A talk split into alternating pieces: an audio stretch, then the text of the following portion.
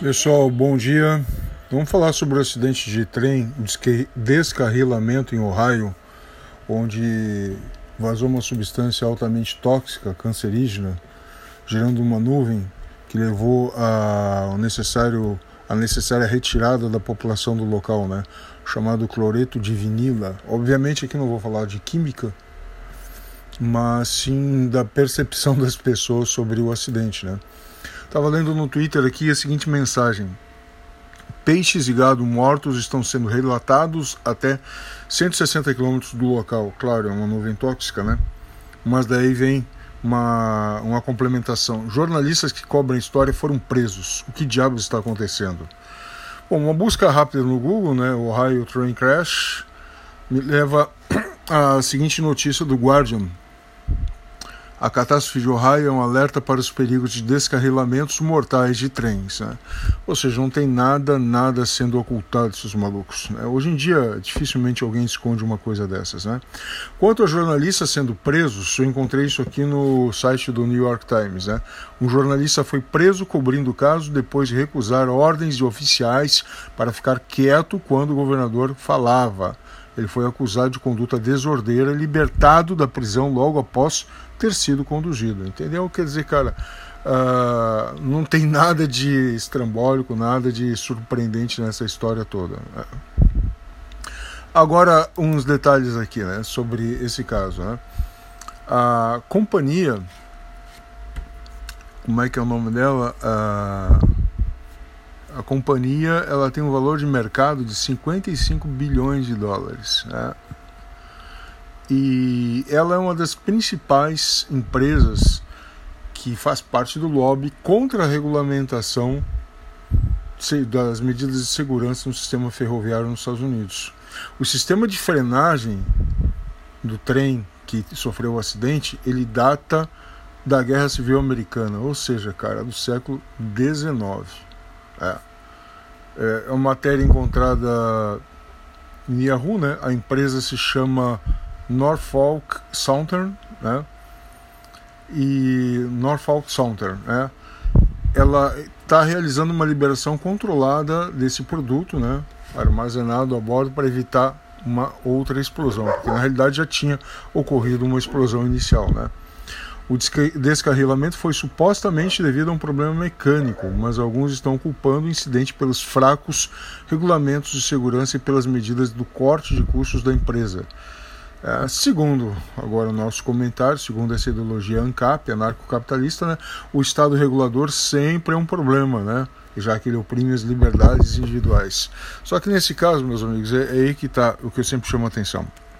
É uma diferença entre ser liberal e querer um Estado mínimo, porém eficiente, de a simples ausência de Estado e achar que qualquer regulamentação é errada, né?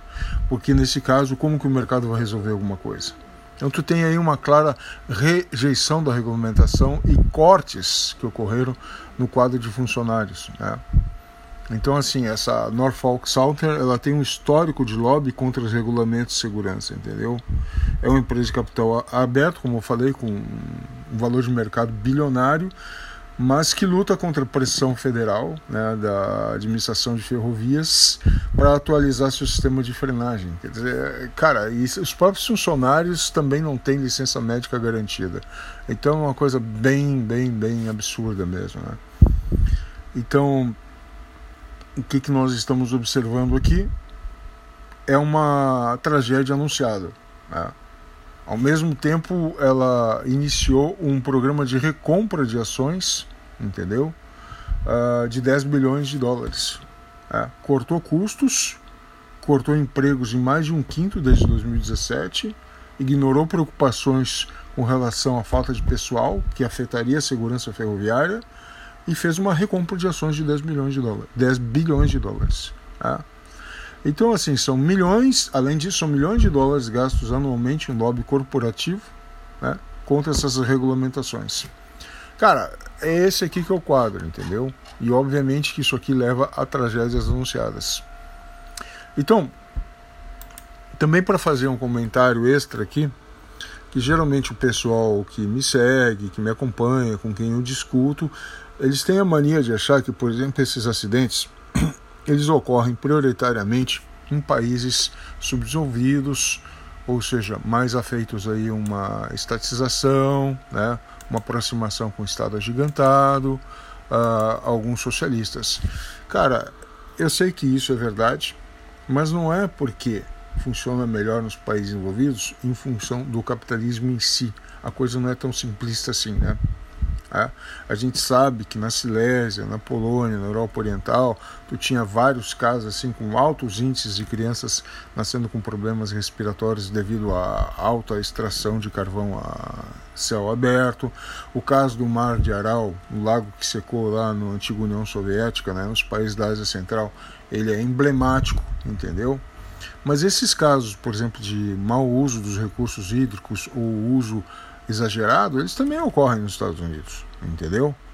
Por exemplo, tem rios que aparecem grandes no mapa, como o Rio Grande entre Estados Unidos e México, que eles são possíveis de vadiar, ou seja, de cruzar. É, são rios rasos, devido ao grande volume de água que é a, transposto para irrigação, entendeu? Então, cara, isso não é uma exclusividade de países socialistas. Primeiro vazamento radioativo antes de Chernobyl foi perto de Nova York, né, em Three Miles Island. Então, quer dizer, menos, menos, tá?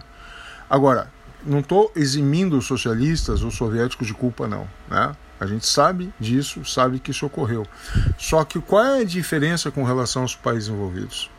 Não é a questão da, da, tecnologia que vem antes ou do mercado que tudo resolve. Não é isso aí. É a democracia.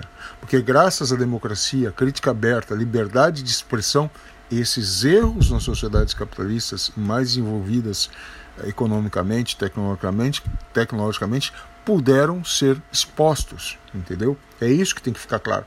Claro que daí, depois desse curto prazo, onde a crítica é feita, onde há uma exposição através dos meios de comunicação livres, é que no longo prazo o mercado, que nada mais é do que a inter-relação entre as pessoas, as necessidades que são ah, atendidas, o mercado faz a sua parte muito importante através da inovação tecnológica, né? com fontes alternativas com menor impacto ambiental, que a direitista uh, paranoica, a direita paranoica acha que é coisa de socialista, entendeu? Então, nem tão ao céu, nem tão ao inferno, né? Quer dizer, o mercado faz a sua parte, mas só ele não é suficiente para resolver esses problemas. Tu precisa de liberdade de opinião, de expressão, que são sim característicos de sociedades mais envolvidas, graças à permanência e à defesa da democracia, certo? Então é isso aí, pessoal. Um abraço. Bom dia.